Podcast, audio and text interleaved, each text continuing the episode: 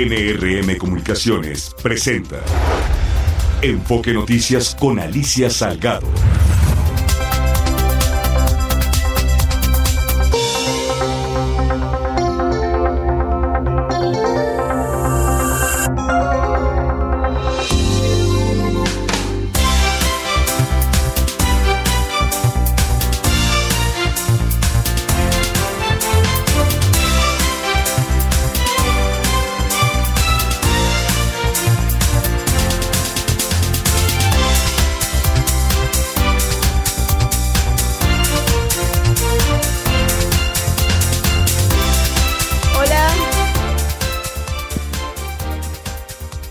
¿Cómo estás? Qué gusto de saludarte de nueva cuenta aquí en Enfoque Noticias, tu diario vespertino hablado con foco en la economía, las finanzas, en los negocios de México y el mundo.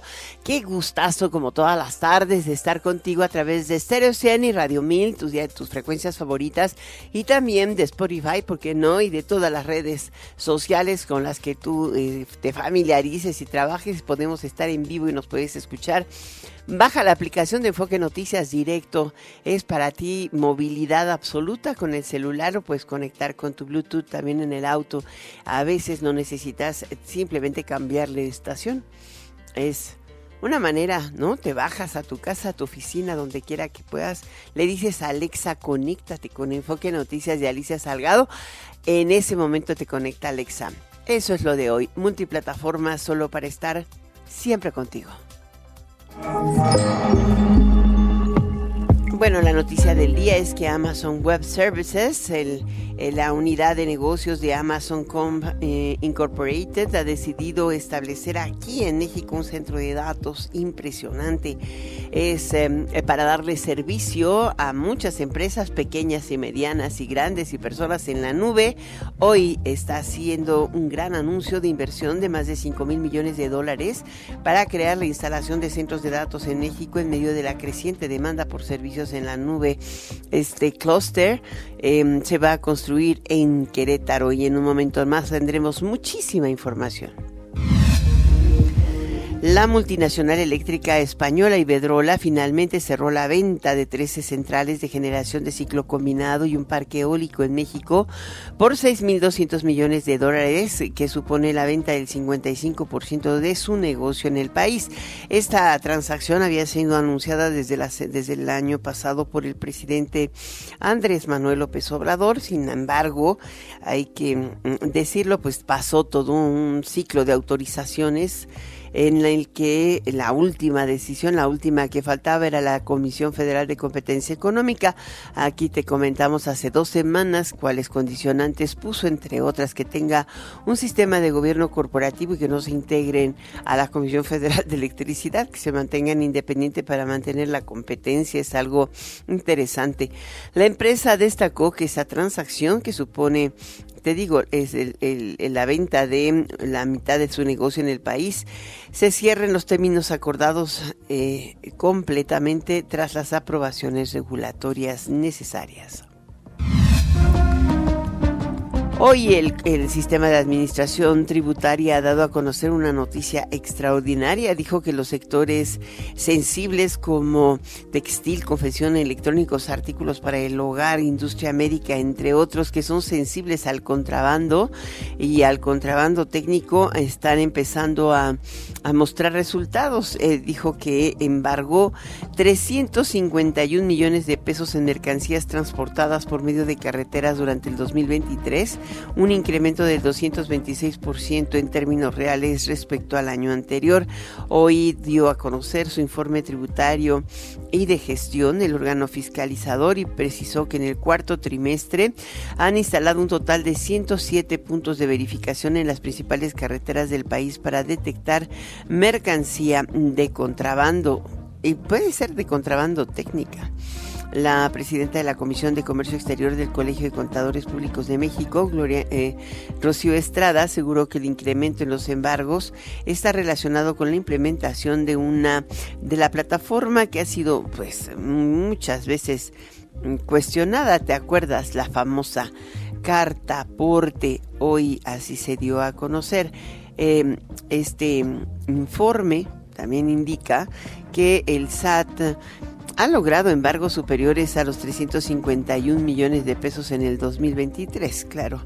Em, también dice que la recaudación por actos de fiscalización implementados en materia de comercio exterior fue de 86 mil 46 millones de pesos, lo cual tuvo un incremento de 21 mil 867 millones de pesos respecto al año pasado, 27% más. Ken Salazar, embajador de Estados Unidos en México, aseguró que en su país no existe ninguna investigación relacionada con el presidente López Obrador. Senda declaración. Como lo dijo la Casa Blanca muy claramente, no existe una investigación relacionada al presidente López Obrador. Eso es la realidad. Como lo dijo la Casa Blanca, como lo digo yo como embajador de los Estados Unidos aquí en México. Yo creo que no habíamos tenido tiempo donde trabajábamos tanto a la mano con el gobierno de México en todos los temas de seguridad.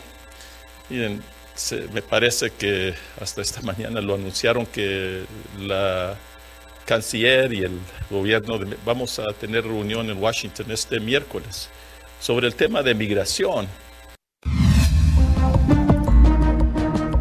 Pues sí, hoy lo comentó muy ampliamente. Están interesadísimos porque ven que el presidente está muy elocuente contra el New York Times. Hoy otra vez volvió con lo mismo y contra los periodistas y ya sabe.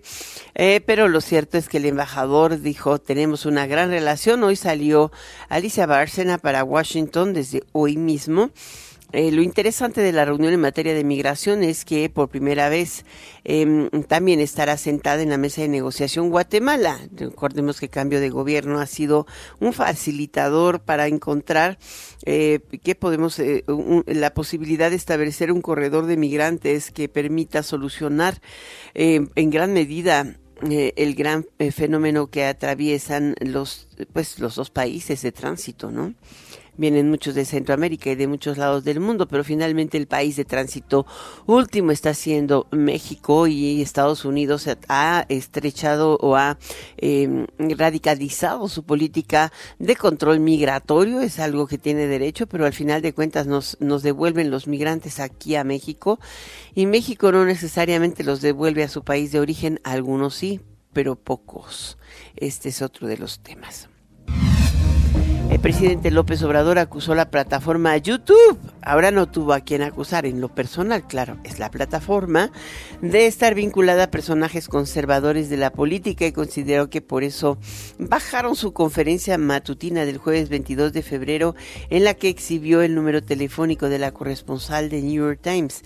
Este lunes el presidente volvió a exhibir la carta de la periodista. Por unos segundos se pudo ver el teléfono, sin embargo se quitó inmediatamente. Escucha lo que dice el presidente. Pero ya no hay que hablar de eso porque si no hasta censuran, ya hasta, ¿cómo se llama la plataforma? YouTube. ¿Me cepilló? ¿Eh? Nos. Nos, sí, sí, fue este parejo. Tengo información de que es que a lo mejor no lo saben los, los dueños de YouTube pero aprovecho para que este, pedirles que investiguen, porque parece que la empresa aquí, como sucedía con Twitter, este, estaba tomada por conservadores vinculados a, un partido conservador. Este, entonces, eh, ellos pues están metidos, ¿no? Son del mismo grupo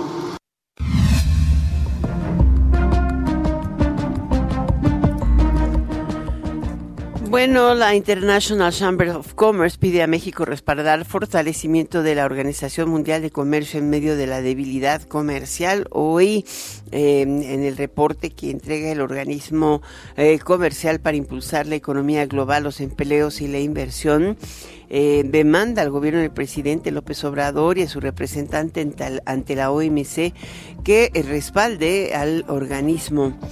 En particular porque viene, va a celebrarse la reunión ministerial en Abu Dhabi, en Emiratos Árabes Unidos, y mm, ahí hay pues una disparidad con Estados Unidos, sigue sin poderse transitar un mecanismo de solución de controversias, que es lo que ha paralizado definitivamente todo acuerdo en materia de comercio ante la OMC. Eh, justamente la International, International Chamber of Commerce em, eh, eh, dice que el secretario general de la, de la Organización Mundial de Empresas, John Denton, menciona que México ante la OMC es fundamental y ahí está Rafael Marín Molinedo, eh, que el organismo comercial no solo eh, debe considerarse un motor de crecimiento económico, sino también una red de seguridad esencial que no debe darse por sentada. Bueno, eh, usted sabe que Rafa Marín Molinedo pues goza del respaldo del presidente López Obrador. A veces es así como una eh, eh, un privilegio ir a, Ginebra, pero no necesariamente representar mucho. Él estuvo, es el último que estuvo al frente de la aduana, hasta tuvo que quitarlo. También estuvo al frente del, del ferrocarril, de, digo, del transísmico y tuvo que quitarlo. Así es de que, pues a buen raro se arrima la, este, la ICC, ¿no? Ahí está digo, su, trabajo lo, lo muestra, el desempeño que ha tenido, pero bueno, es parte de las ineficiencias regulatorias que a veces tenemos en México. Por cierto, el fin de semana se divulgaron los teléfonos personales de algunas personas, entre otros José Ramón López Beltrán, hijo del presidente, así como de Claudia Sheinbaum, Xochitl Galvez y otros personajes tanto morenistas como de la oposición, el Instituto Nacional Electoral dio a conocer hace un rato, a su momento, que van a, revisar las condiciones en, de, en la que se dieron a conocer estos datos y a tomar las medidas pertinentes para la protección de datos personales. Todo individuo debe estar sujeto a protección las leyes así lo, subrayan. De manera oficial, la diputada vicecoordinadora de Morena, Aleida Álvarez Ruiz, presentó en San Lázaro, perdón, eh, Aleida Alavés Ruiz presentó en San Lázaro una solicitud de juicio político, otra vez, en contra del eh, ministro Alberto Pérez Dayán por haber declarado inconstitucional la ley de la industria eléctrica. Pero ya lo hizo la vicecoordinadora de Morena, ¿no?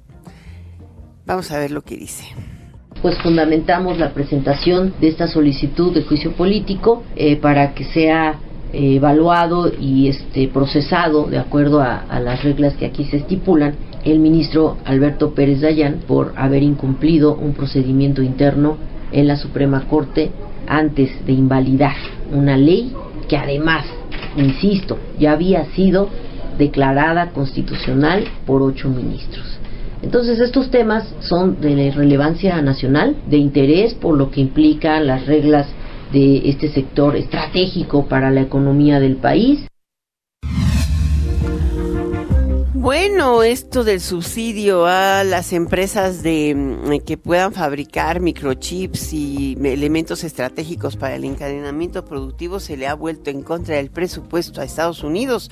Hoy la secretaria de Comercio de Estados Unidos, Gina Raimondo, dijo este lunes que la mayoría de las empresas fabricantes de semiconductores que buscan subsidios gubernamentales en ese país obtendrán significativamente menos de lo que han pedido, ya que el gobierno recibió solicitudes por más de 56 mil millones de dólares y el subsidio que fue autorizado por el Congreso y que estableció el plan es de 28 mil millones de dólares es lo que se planea otorgar. Em, de hecho, dice que las empresas de fabricación eh, de semiconductores de, vanguardia han ido más lejos. Casi ellos tienen registrados 70 mil millones de dólares de subsidios directos o apoyos fiscales. Em, y hoy por hoy eh, son importantes para que, para que pueda restablecerse la capacidad eh, soberana en materia tecnológica de, Estados Unidos. De hecho, el programa Chips and Science de 52.700 millones de dólares aprobado por el, Congreso en agosto del 2022 incluía un plan de 39 mil millones de dólares para subsidiar la producción de chips. Algunos están buscando establecerse en México, pero obtener el subsidio en Estados Unidos. Y las inversiones relacionadas de la cadena de suministro, así como los eh, pues subsidios para ayudar a construir fábricas y aumentar la producción. La zona de Norteamérica es clave en ello. Eh, por lo pronto eh, van a subsidiar, por ejemplo, con 1.500 millones de dólares a Global Foundries, el primer gran desembolso que en esta materia está realizando el gobierno de Estados Unidos. El aumento de la, en la militarización en México es un refugio es un riesgo a futuro, en especial por resultados adversos para el actual partido en el poder. Si hubiera resultados adversos, advirtió Nidia Iglesias, directora de análisis político de Banamex. Por su parte, el director de estudios económicos, Sergio Cruzein, señaló mm, que su sorpresa porque el gobierno echó a la borda, dice, la estabilidad macroeconómica en el último año, con una tendencia altamente enfocada al tema electoral. Enfoque Noticias con Alicia Salgado por Stereo 100, 100.1 de FM y 1000 AM. Continuamos.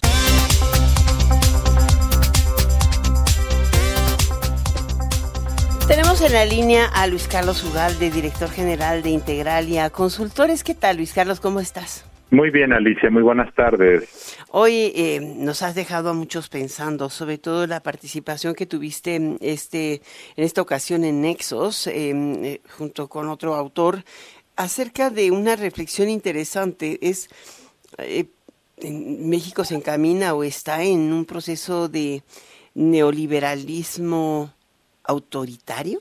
Así es. A ver, cuéntanos. Pues el tema es pensar cómo vamos a estar como país dentro de 10 años.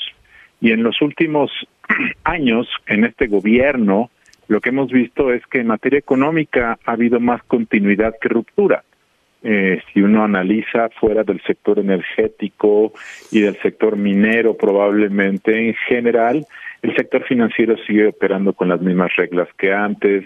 La industria de bienes de consumo tiene algunas restricciones en materia de eh, eh, obesidad o alimentos de alto contenido calórico los vapeadores en el tema de la industria del tabaco, pero en general la industria sigue funcionando bien. Eh, todas las industrias, todos los sectores de la economía están haciendo mucho dinero, les está yendo muy bien. Incluso en el sector energía, a pesar de las restricciones que ha tenido este gobierno, muchas empresas les está yendo muy bien. Entonces, no parece haber en materia económica una ruptura, aunque sí una sensación de eh, nacionalismo en algunos sectores. Sin embargo, en donde sí vemos que está habiendo un cambio, un intento de más controles en el tema político. El presidente ha propuesto eh, desaparecer la conformación de la Corte como la conocemos, quiere eh, cambiar al INE, eh, quiere restringir muchos de los órganos autónomos y eliminarlos, está en una búsqueda de la concentración de poder. Y lo que vemos es que entonces eh, probablemente en los próximos años mantengamos una economía de mercado con ciertas restricciones, mantengamos una economía próspera por el tema del nearshoring, apertura en materia de inversión extranjera, pero vemos el riesgo de que haya una cerrazón en materia política, un retroceso, que se rompa el sistema de pesos y contrapesos y entonces nosotros hemos llamado a esto un neoliberalismo autoritario, que es el mismo modelo económico más o menos, pero con un sistema político autoritario. Esto, por cierto, no es nuevo, muchos países del mundo lo están experimentando, los consumidores y los inversionistas y las empresas en general pueden pasársela bien, aunque los gobiernos cierren las ventanillas de la democracia. Eh, claro, después hay costos que pagar, pero en el corto plazo pensamos que eso puede ser uno de los desenlaces del gobierno en el próximo sexenio. ¿Qué define eh, un gobierno que sea neoliberal y autoritario? O sea, es algo como una contradicción en sí mismo, ¿no? pues parece una contradicción, pero puede coexistir, eh, porque la verdad es que muchas veces a las empresas pues que haya una corte independiente, por supuesto que les importa, pero si eh, piensan que la rentabilidad o el negocio o las ventas van a ser muy buenas, pues que al final haya o no corte a las empresas en el corto plazo puede no interesarles o no afectarlas. Eh, que haya más o menos democracia siempre y cuando haya muchas oportunidades para hacer negocios, pues puede haber una suerte de trade-off en donde las empresas digan, pues mira, este país suena bien, está bien para invertir, si la corte funciona o está capturada, pues la verdad es algo secundario frente a las oportunidades. Y es una contradicción porque al final del día un país sin Estado de Derecho o sin controles acaba por afectar a todos, pero en el corto plazo la gente puede coexistir con eso. Ahora, eh, si uno, eh, digo, ustedes lo que están haciendo es una provocación interesante de reflexión colectiva, bien lo dicen en el, en el artículo, pero hay un tema que, que te llama la atención, o sea, parece que nosotros hemos ido transitando de liberales a autoritarios en un mismo sexenio durante mucho tiempo.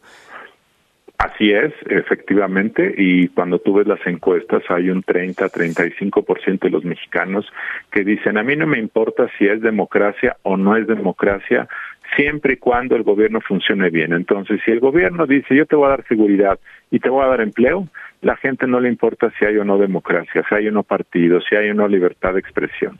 Eh, a un 30-35% así les parece. Entonces, esos son los riesgos. Por ejemplo, en El Salvador ahora, con Bukele. Bukele ha reducido la tasa de eh, crimen en ese país eh, demasiado rápidamente, claro, a costa de encarcelar a miles y miles y miles de personas, muchos de ellos sin juicio, sin un derecho sin un debido proceso y a la gente no le importa, la gente quiere tener tranquilidad en la calle y si eso se impone a, a, a partir de la violación de derechos humanos, a la gente le importa poco, Alicia.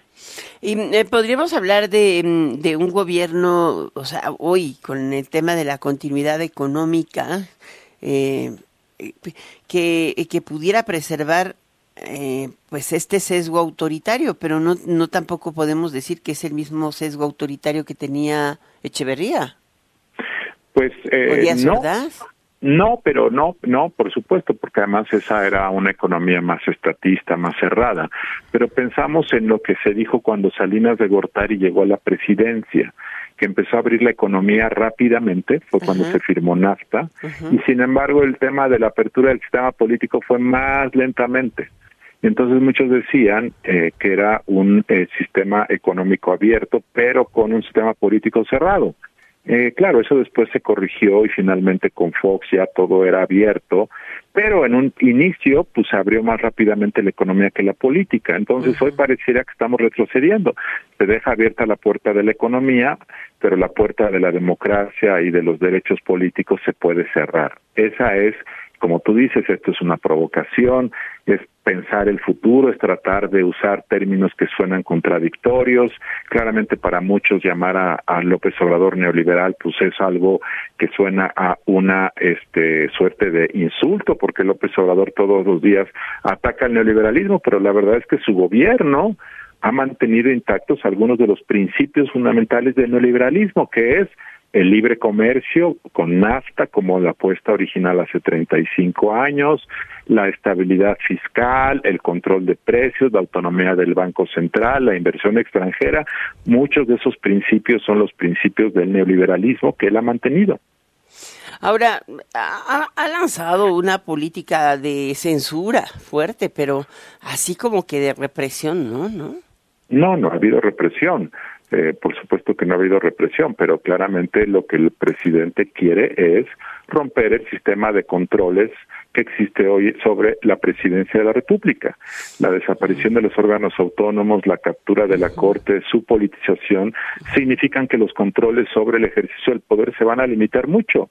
Entonces ese claramente es un modelo que tiende eventualmente al autoritarismo. Y dos, que el presidente diga que su persona, su autoridad moral está por encima de la ley, pues no solamente es autoritario, es tirano. O sea, esas son las convicciones, esa es la visión del mundo del presidente de la República. Y claramente lo que ha venido haciendo en los últimos años es ir cerrando todas las instancias de control sobre la presidencia de la República. Eso es una realidad. Y él lo dijo la semana pasada. Mi autoridad moral está sobre la ley, lo cual habla de la visión que tiene él de la política.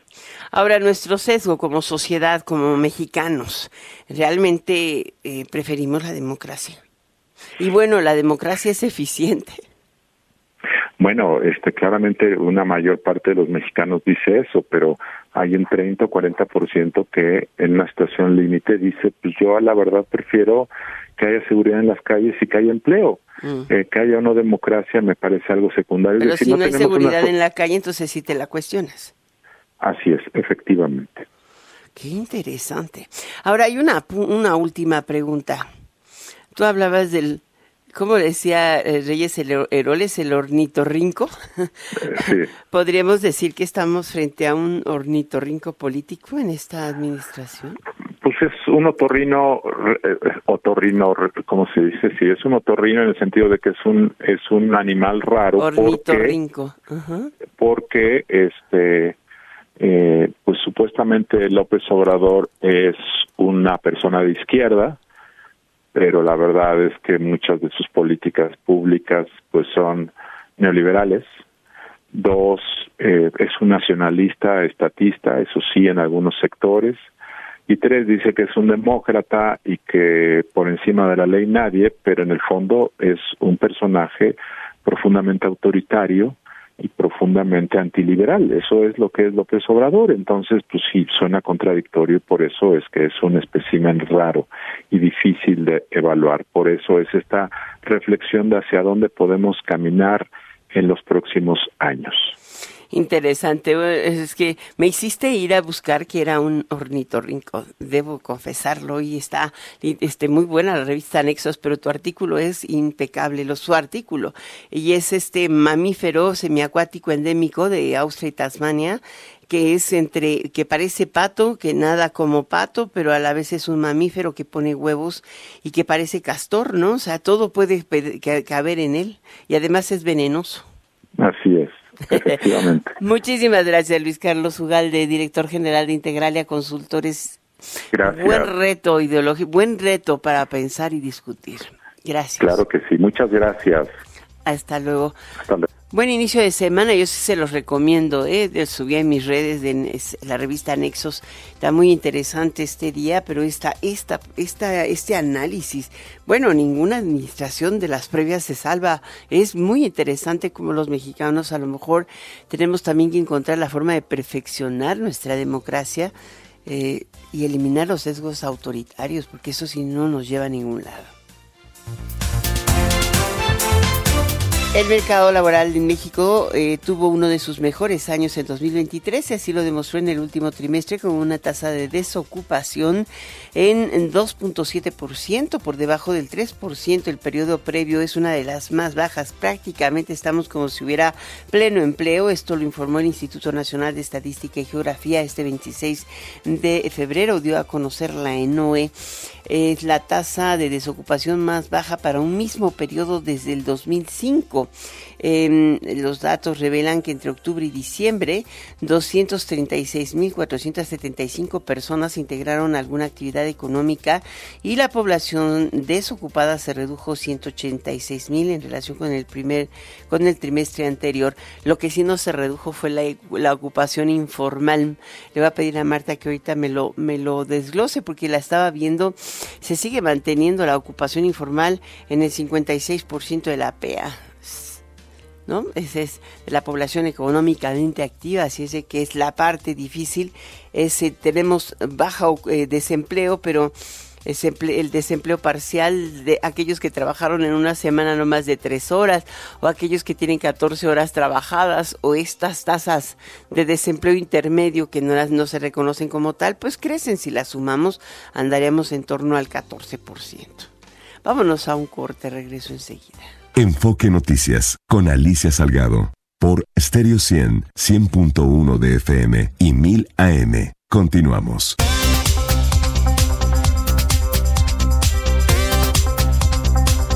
Tenemos en la línea a Rubén Mugartegui, él es director general de Amazon Web Services en México, de AWS. Eh, a veces nos confundimos porque oímos Amazon, pero la verdad es que AWS es un es una empresa en sí misma gigante, es un corporativo y se le podremos decir es eh, yo lo yo así lo considero, es uno de los primeros el primero segundo eh, gran almacenador de datos en la nube y operador de redes en la nube a nivel global. No hay quien no recurra a AWS, sobre todo de las grandes corporaciones, las grandes firmas, pero también ¿qué crees que ha desarrollado capacidades impresionantes para atender a pequeños y medianos empresas. Hoy está anunciando que dada la expansión de demanda que ha tenido nuestro país en materia de servicios en la nube, van a realizar una inversión de 5 mil millones de dólares en México para construir un gran centro de datos, un gran almacenador, una gran nube mexicana, así lo voy a decir. ¿Cómo está Rubén? Bienvenido. Alicia, un placer, te agradezco muchísimo por el espacio, es para mí un verdadero placer estar contigo y con todo el día de hoy. Pues ahora sí que cuéntanos, cuéntanos porque es una gran, un gran anuncio.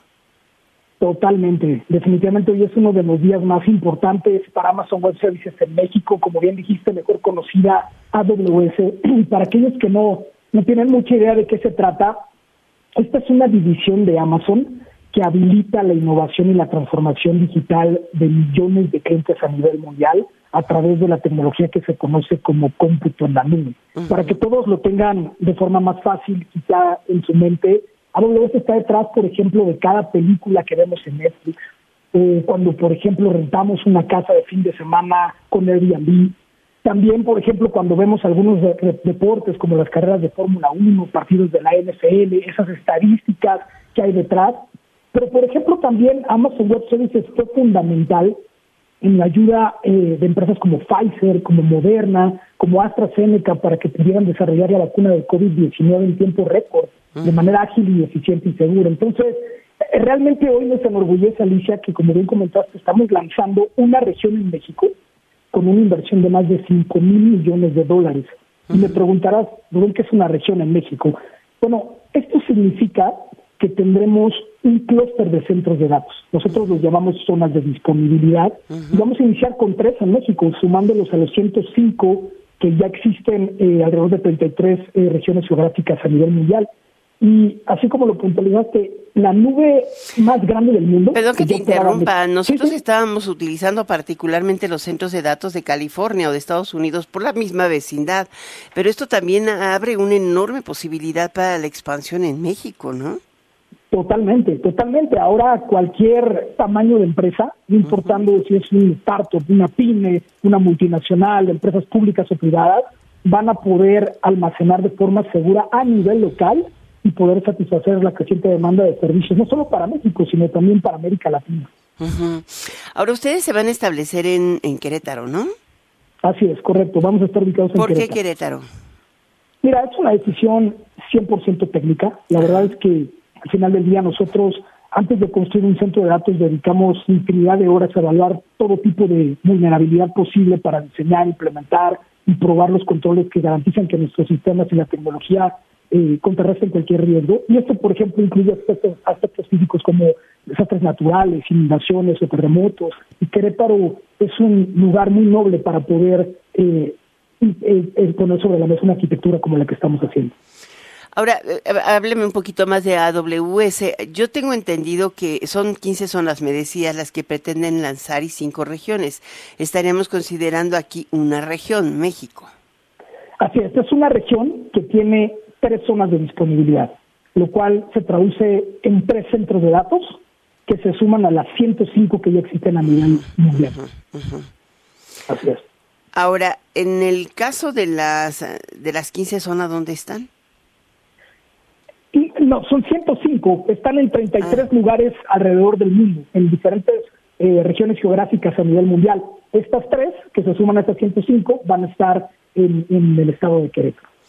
Y ahí están abriendo también en región en Malasia, Nueva Zelanda, Tailandia.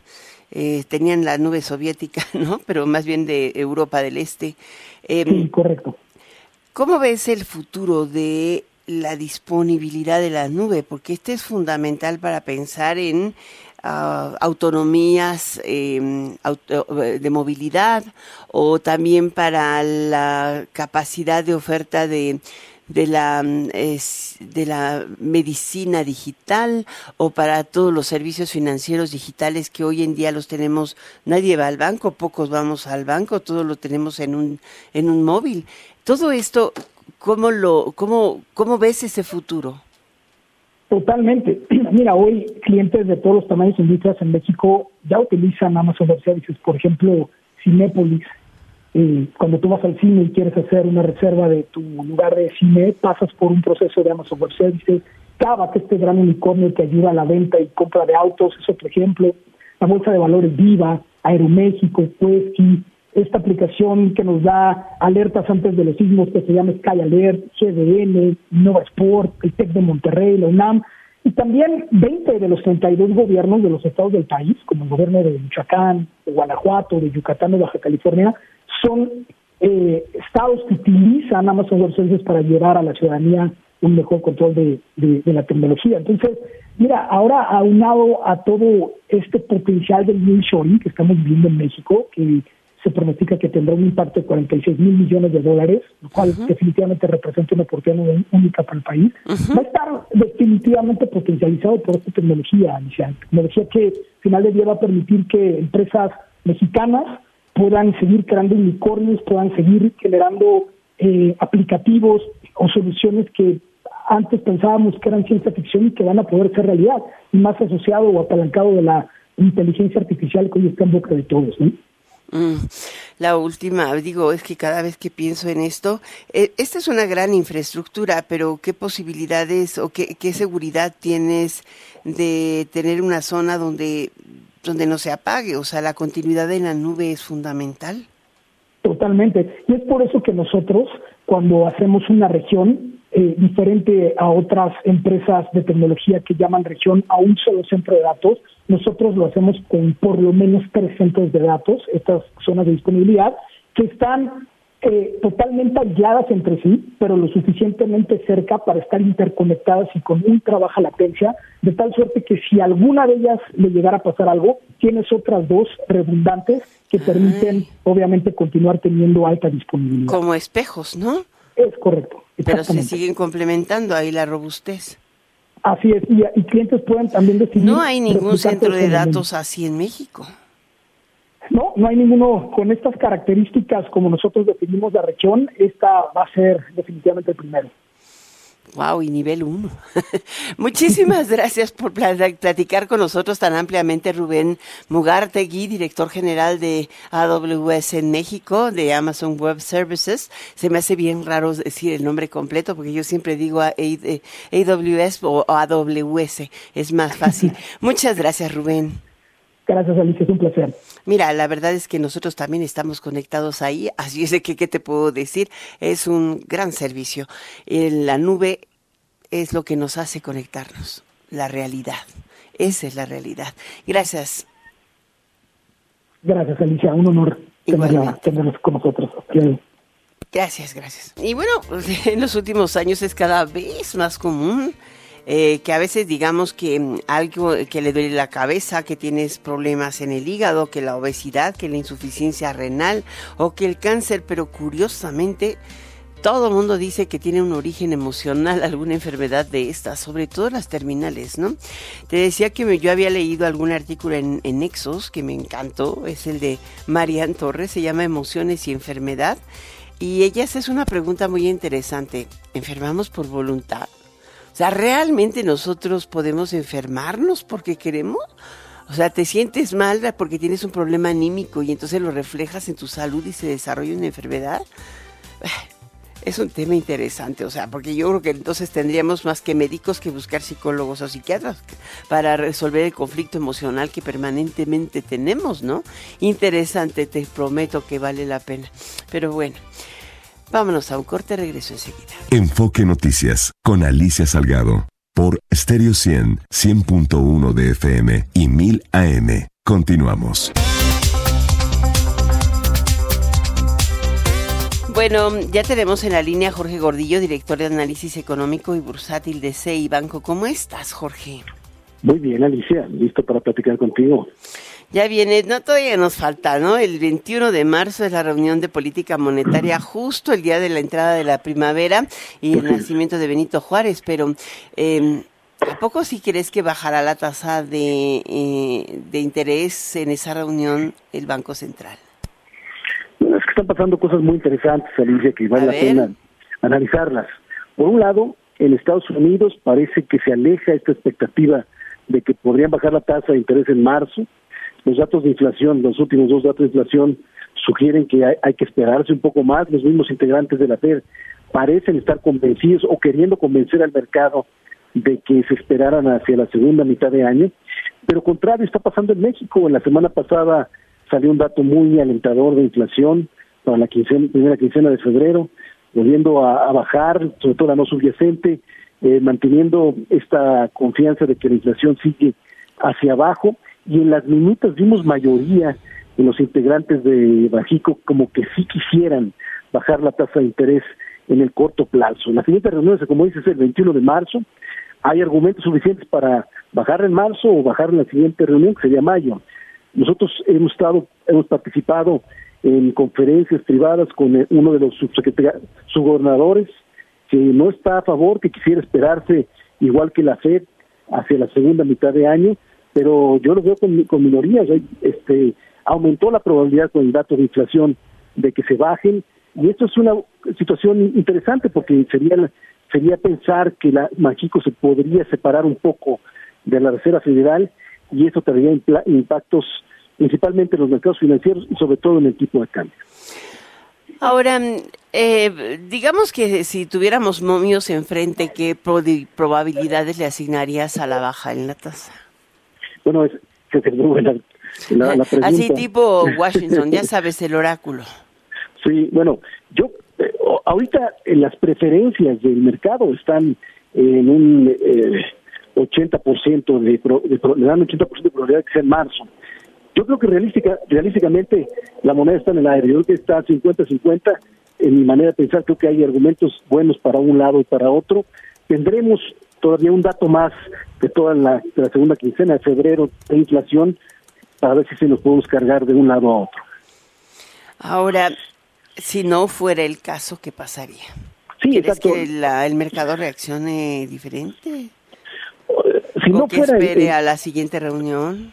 Sí, si no fuera en marzo, eh, eh, la siguiente reunión sería mayo, pero bueno, como los mercados están cargados a, esperar que sea tan pronto en marzo, a lo mejor sí veríamos alguna corrección, sobre todo en el mercado dinero, a lo mejor veríamos una corrección en el tipo de cambio, otra vez acercarnos a los 17 más pegados, este, pero eh, lo, lo, yo creo que lo vale la pena eh, remarcar, eso es para los mercados financieros, porque para la gente normal, para la gente de calle, eh, que sea en marzo, mayo no creo que haya gran gran, gran cambio. Eh, lo único que nos, conviene este, escuchar es que parece que ya el ciclo de baja de tasas de interés va a empezar, que vamos a empezar a ver bajar las tasas de interés a lo largo del año y no será hasta el próximo donde nos acerquemos a una siguiente normalidad. Pues sí, una siguiente normalidad, como dices. Muchísimas gracias por estar con nosotros, Jorge Gordillo, director de análisis económico y bursátil de CI Banco. Gracias por pues este comentario que es retador. Yo digo que mm, eh, aún el, el, el, tema de la inflación es importante, y lo veíamos en alguna minuta que nos pueda aclarar, no creo que haya sido una voz pareja. Eh, la decisión, si bien fue unánime en la última reunión de política monetaria, que fue el 7, que fue 9 de febrero, ¿no? Hoy tenemos eh, pues que analizar con mucha mayor lupa esta diferencia. Muchas gracias, Jorge.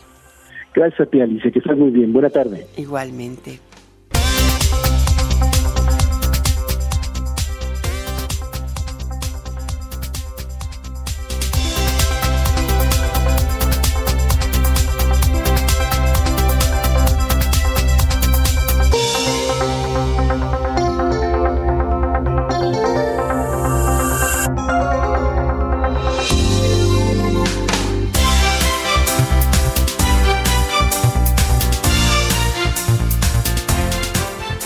Con el cierre de mercados contigo, Martín Carmona. Alicia, auditorio de Enfoque Noticias, tenemos el cierre de mercados. Hoy inició con el pie izquierdo la Bolsa Mexicana de Valores que perdió 457 puntos, el 0.81% menos, 56.202.26 unidades, su principal indicador. Misma tendencia a la baja prevaleció en los mercados de los Estados Unidos, donde el Dow Jones perdió el 0.16% y el Nasdaq 0.13%. Hoy el precio del dólar se mantuvo estable prácticamente durante toda la jornada, apenas un centavo menos al cierre de operaciones. Al mayoreo 17.09. El dólar fix que reporta el Banco de México 17.12 en bancos y casas de cambio hasta 17.57 en promedio a la venta y el euro 18 pesos con 60 centavos se vendió. Los precios del petróleo subieron en los mercados internacionales. El de Europa ya está en 81 dólares con 71 centavos. El de los Estados Unidos 77 dólares y medio, esto después de incrementarse un dólar en promedio. Y en cuanto a la mezcla mexicana de exportación, se mantuvo cerca de los 73 dólares cada barril. Hasta aquí el cierre de mercados. Muchas gracias Martín Carmona y es momento de despedirnos. Enfoque Noticias te invita a seguir con nosotros en Stereo 100 y Radio 1000 en tus frecuencias favoritas con Dani Nurreta en Golden Hits. Muchas gracias por el favor de tu atención a esta edición de Enfoque Noticias. Soy Alicia Salgado, tu diario vespertino hablado.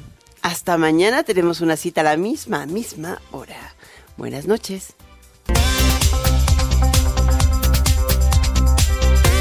NRM Comunicaciones presentó Enfoque Noticias con Alicia Salgado. Lo esperamos el día de mañana en punto de las 6 horas en Amanece con Martín Carmona. Claridad en información.